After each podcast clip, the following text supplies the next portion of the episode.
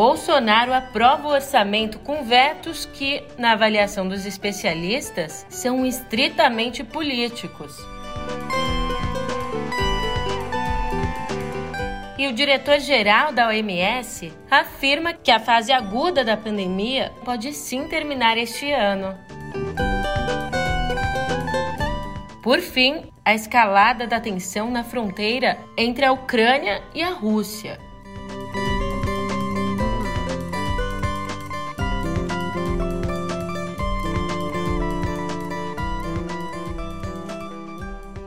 Um ótimo dia, uma ótima tarde, uma ótima noite para você. Eu sou a Julia Keck e vem cá, como é que você tá, hein?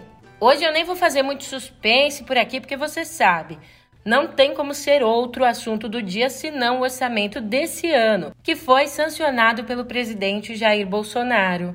E a partir de agora, para você, todos os detalhes da despesa no pé do ouvido.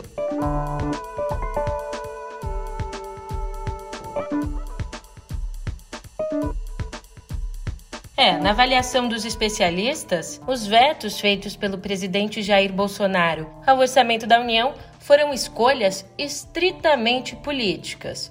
Mais do que isso, escolhas estritamente eleitorais. Quer um indício disso? Enquanto o orçamento secreto e o fundo eleitoral foram mantidos inalterados a fim de garantir aí o apoio da base aliada, sozinho o INSS sofreu um corte de um bilhão de reais. Já o apoio à educação básica, imagina só, perdeu 379 milhões e 800 mil reais. Ah, e os hospitais universitários, importantíssimos no combate à pandemia, também foram castigados, terão menos 100 milhões de reais. Como definiu a Juliana Inhas, professora de economia do INSPER, abre aspas, do ponto de vista político, Bolsonaro escolheu um lado, e isso é muito claro. Aliás, outra sinalização política aí foi a manutenção da verba de 1 bilhão e 700 milhões de reais para o reajuste de servidores, voltado inicialmente só para a área de segurança. E olha, o texto sancionado por Bolsonaro cortou os investimentos federais ao menor nível da história. A gente está falando aqui de 42 bilhões e 300 milhões de reais, para você entender, o valor total do orçamento é de 4 trilhões e 730 bilhões, sendo aí 1 trilhão e 880 bilhões já voltados para o refinanciamento da dívida pública federal. Ah, e desta vez o governo priorizou recursos como Auxílio Brasil, destinando 89 bilhões e 100 milhões, além, é claro, de blindar o fundo eleitoral e as verbas do RP9, o célebre orçamento secreto. Além disso, existe também a previsão de 1 trilhão e 700 bilhões para o teto de gastos. E veja só que coisa: do total de investimentos para 2022, 40% serão controlados pelo Congresso Nacional, ou, se você preferir, pelo Centrão. Para o deputado Hugo Leal, o relator do orçamento, Alguns vetos do presidente são preocupantes e terão de ser analisados pela Comissão Mista de Orçamento. Os cortes propostos, eles atingem as emendas de comissão, que nós denominamos RP8, e também emendas RP2, que são emendas do próprio executivo. E ele faz um corte nessas despesas discricionárias, que nos preocupam. Alguns cortes nos preocupam, até porque o parlamento, na discussão que fizemos na CMO, ele preservou muitas dessas, desses valores, que são importantes na área de educação, desenvolvimento regional e área do trabalho, exatamente imaginando que nós teremos um ano de 22 que ah, terá muita demanda nestas áreas. Então, nós vamos levar para a discussão da CMO e, obviamente, do Congresso a necessidade de derrubada ou da manutenção dos vetos. E vale lembrar que o Congresso tem sim o poder de derrubar os vetos.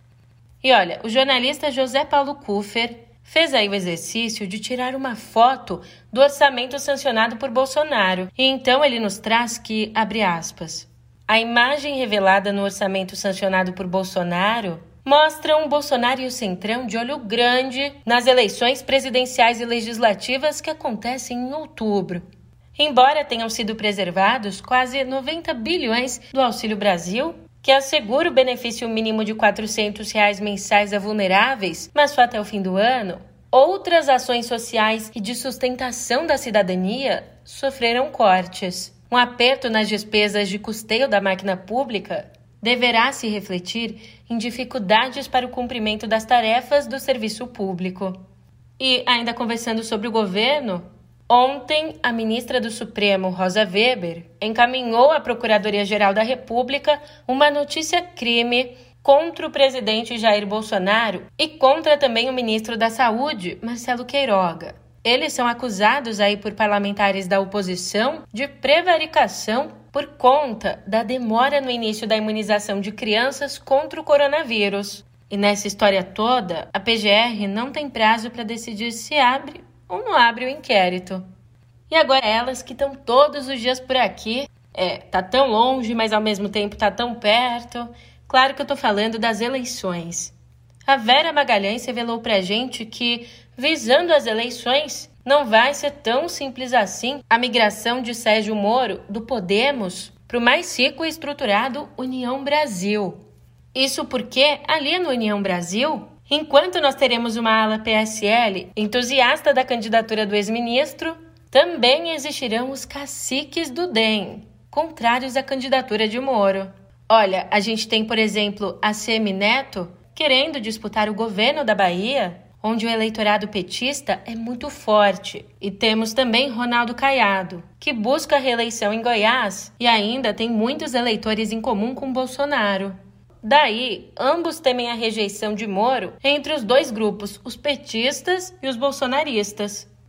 E a gente está falando aqui de candidaturas, mas ó, tem quem já está de olho lá em janeiro de 2023 o pós-eleições, talvez o começo de um novo governo. É, um novo governo, pelo menos nos planos de alguns. Calma aí, você já vai entender. Volta comigo no tempo.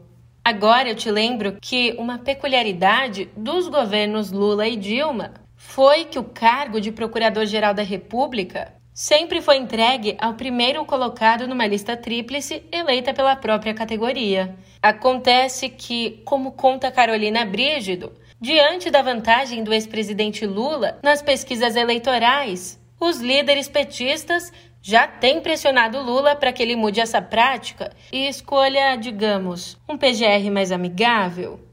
Por um lado, os petistas têm péssimas lembranças de Antônio Fernando, que tocou o caso do mensalão, e também de Rodrigo Janot, que levou adiante a Lava Jato no STF.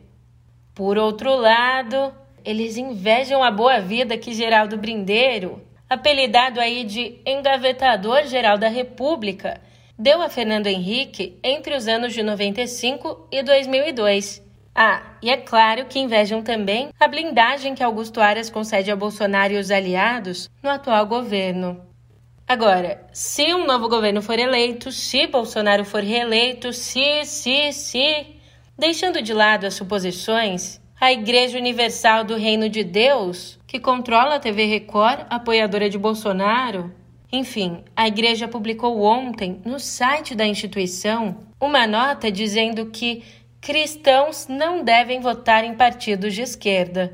Segundo a nota da igreja, os esquerdistas negam a existência de Deus e incentivam a briga entre as pessoas. Sobre isso, como bem lembra a coluna Maquiavel, essa aversão da seita de Edir Macedo à esquerda é relativamente nova. É, eu não sei se você se lembra, mas a Igreja Universal do Reino de Deus apoiou os governos Lula e Dilma. Inclusive, Marcelo Crivella foi ministro da Pesca de Dilma e se elegeu duas vezes senador com apoio dos petistas. Ainda o ex-deputado Carlos Rodrigues, o bispo Rodrigues, era o porta-voz político de Edir Macedo quando, em 2005, teve de renunciar ao mandato por conta do escândalo do mensalão. É difícil demais, mas é fundamental a gente olhar para trás, para o nosso passado, para a nossa história. Falando nisso. Olá, eu sou Pedro Dória e precisamos falar sobre nós, sobre o que é ser brasileiro. Não temos mais uma história comum sobre a nossa identidade com a qual todos concordemos. É por isso que o tema do racismo vem pegando. É por isso que há um debate sobre censura no ar. Mas o que é realmente censura? O que é liberdade de expressão? Todos são debates fundamentais para termos no Brasil de hoje. O ponto de partida está no YouTube do meio. Ó, eu deixei para você o link do ponto de partida aqui na descrição do nosso episódio. Olhando agora para fora do nosso país, não dá para a gente deixar de falar da tensão que paira sobre a fronteira entre a Ucrânia e a Rússia.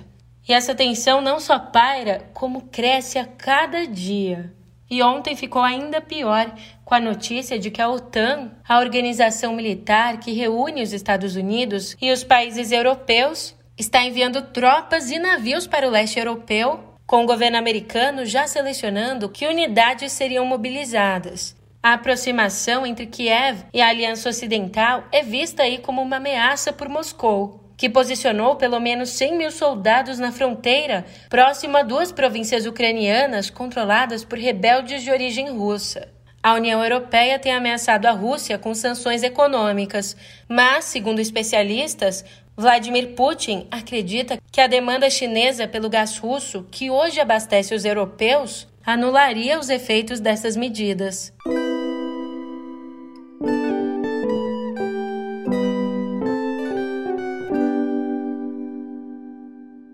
A fase aguda da pandemia pode sim terminar esse ano, mas isso não significa que a doença tenha sido derrotada por todos. Essa perspectiva, esse alerta, foi feito ontem por Tedros Adhanom, o diretor-geral da Organização Mundial da Saúde. De acordo com ele, a gente pode acabar com o coronavírus como emergência sanitária mundial ainda em 2022. Mas é errado imaginarmos que a Omicron será a última variante. E também é errado não olharmos para o fato de que a Covid ainda hoje mata uma pessoa a cada 12 segundos no mundo. Diante disso, Tedros Adhanom ainda ressaltou a necessidade do combate à desigualdade vacinal para a gente vencer de fato esse vírus. But it's dangerous to assume that Omicron will be the last variant or that we are in the end game.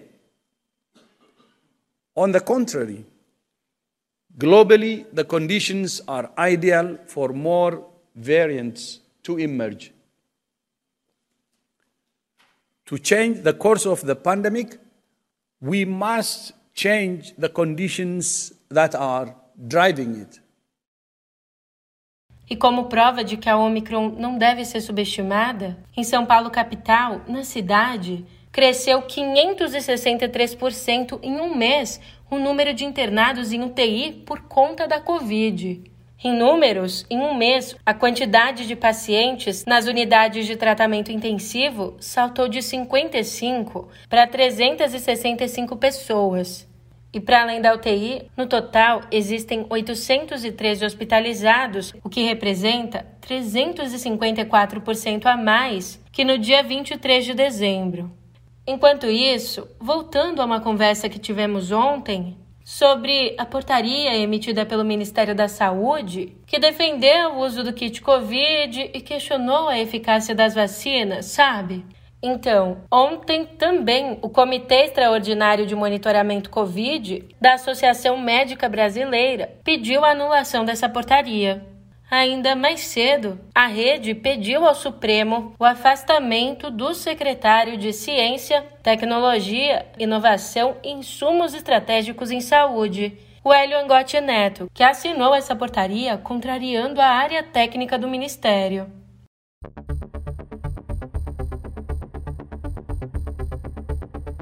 E ontem, aos 94 anos, o Papa Emérito Bento XVI admitiu ter dado informações falsas a uma comissão que investigava casos de pedofilia quando ele ainda era cardeal de Munique, em 1980. Negando ter agido com más intenções, ele atribuiu as informações falsas a um erro de revisão do depoimento dele. Até então, Bento XVI negava ter participado de uma reunião em que um dos casos de pedofilia foi exposto, foi tratado, mas a ata desse encontro confirmou a presença dele. Então, agora, o ex-pontífice voltou atrás, disse que participou sim da reunião, mas insistiu que ali nenhuma decisão foi tomada sobre a reatribuição às funções pastorais do homem acusado de abuso sexual. Voltando ao Brasil, Há exatos três anos, uma barragem da Vale se rompeu e varreu do mapa parte da cidade mineira de Brumadinho. 272 pessoas foram mortas e ninguém foi punido. Agora, o rio Paraupeba, que na ocasião foi completamente poluído, voltou a transbordar em decorrência das fortes chuvas que a gente viu agora no começo do ano. A lama voltou a tomar conta das ruas e das casas. E como contou Josiane Mello, responsável por dirigir uma associação de famílias de vítimas da tragédia, abre aspas. As enchentes fizeram todo mundo reviver essa tragédia, pelo medo de novos rompimentos. Para os familiares das vítimas de 2019, abriu ainda mais a ferida. É como se toda a revolta por tudo que aconteceu voltasse. Fecha aspas. É, como você viu, a situação continua complicada.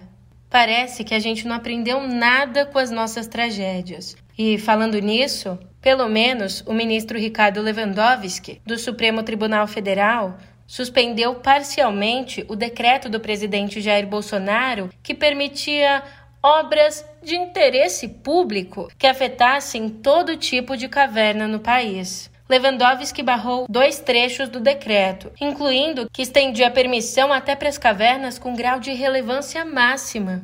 Mas, por mais que a gente tenha esses vetos, os ambientalistas seguem alertando que os outros pontos também representam risco àqueles biomas. Ainda ali no despacho, atendendo a um pedido da Rede Sustentabilidade, o ministro Lewandowski disse que salta à vista a ameaça a áreas naturais ainda intocadas.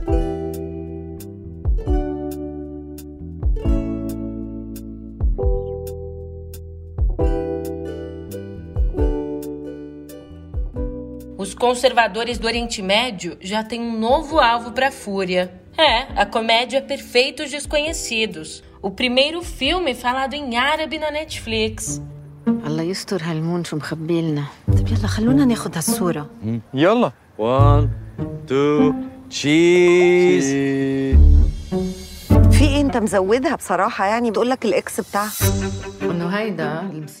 Adaptado de um longa espanhol e rodado no Líbano, o filme mostra ali um jantar em que casais deixam os celulares desbloqueados e ali acabam expondo uma série de segredos. Já viu o perigo, né? E ó, o filme já tá gerando polêmica. A naturalidade com que temas como homossexualidade e adultério são tratados ali no longa provocou protestos até do presidente do parlamento egípcio. Diante disso, o Sindicato dos Atores do Egito saiu em defesa do filme e também da atriz Muna Zaki, que se tornou alvo de uma campanha de difamação. Já o drama, o drama não vem em formato de filme, não. É mais triste ainda porque se trata da vida real. Bom, mesmo fechado há cinco anos, o Museu Internacional de Arte Naif o Mian continua atraindo turistas ali para o casarão do século XIX onde ele funcionava, no Cosme Velho, lá no Rio de Janeiro. Só que agora esse imóvel foi vendido. E a maior coleção de arte naif do mundo, um notável acervo de mais de 6 mil peças, foi parar num guarda-móveis, um depósito sem equipamento, sem pessoal ou refrigeração para guardar as obras de arte da forma adequada. A antiga proprietária e dona do Mian, a Jaqueline Finkelstein, tem tentado aí vender ou ceder as obras em comodato para outros museus, mas tem se deparado com a crise que acertou em cheio o setor. Enquanto isso, os NFTs, os tokens não fungíveis, têm ganhado cada vez mais espaço no cenário das artes,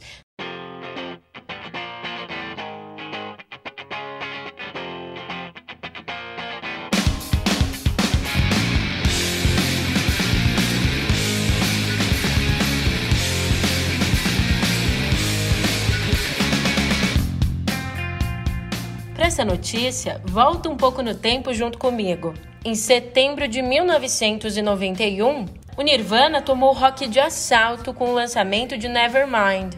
Aí, dias depois do lançamento, ainda sem ter ideia do fenômeno que puseram em movimento, o trio fez um show na Filadélfia no qual o fotógrafo Faith West tirou 28 fotos, até hoje inéditas, e que agora vão a leilão no dia 20 de fevereiro, no mês que vem. Bom, mas o que, que essa história toda tem a ver aí com NFT? Eu te explico porque o detalhe é que essas fotos vão ser convertidas em NFTs e leiloadas ao preço inicial de 67 Ethereum, que equivale a um milhão de reais cada. E o lucro desse leilão vai ser revertido para ONGs. Aí ah, uma curiosidade: a data do leilão foi escolhida em homenagem a Cobain, que se suicidou em abril de 1994, mas nesse 20 de fevereiro que se aproxima, completaria 55 anos.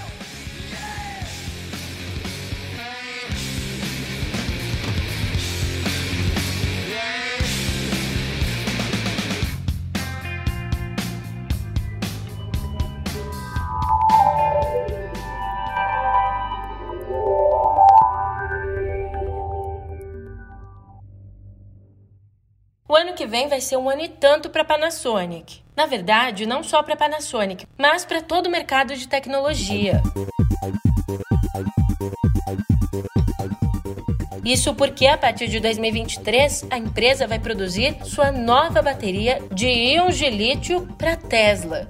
Para isso, a Panasonic deve investir cerca de 705 milhões de dólares em instalações de produção no Japão. Esse tipo de bateria, que é uma bateria recarregável, é muito utilizada em equipamentos eletrônicos portáteis e, no caso da nova bateria da Panasonic, pode ajudar a tornar os veículos elétricos mais atraentes para os motoristas, estendendo a autonomia em cerca de 20%.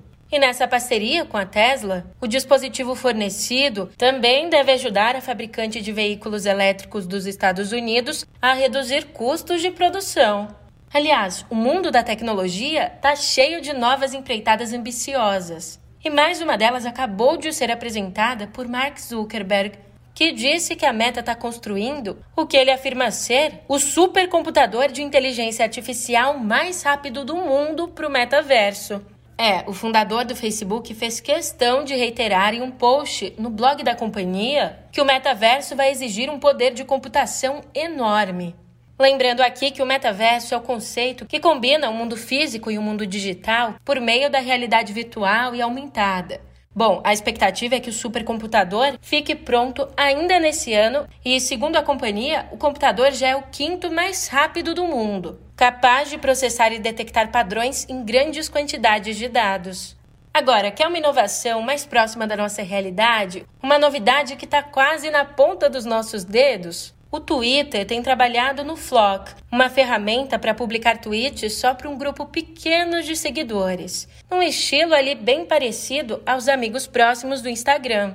A ideia do recurso é permitir que a gente digite e publique ideias, comentários, pensamentos, enfim, que a gente compartilhe tweets com no máximo até 150 usuários selecionados. Oh, vai ser bom demais, hein? Enquanto essa novidade não chega, vamos sair do mundo dos sonhos e enfrentar a vida real. Por hoje é só, eu vou indo nessa, mas a gente se vê por aqui amanhã. Até lá!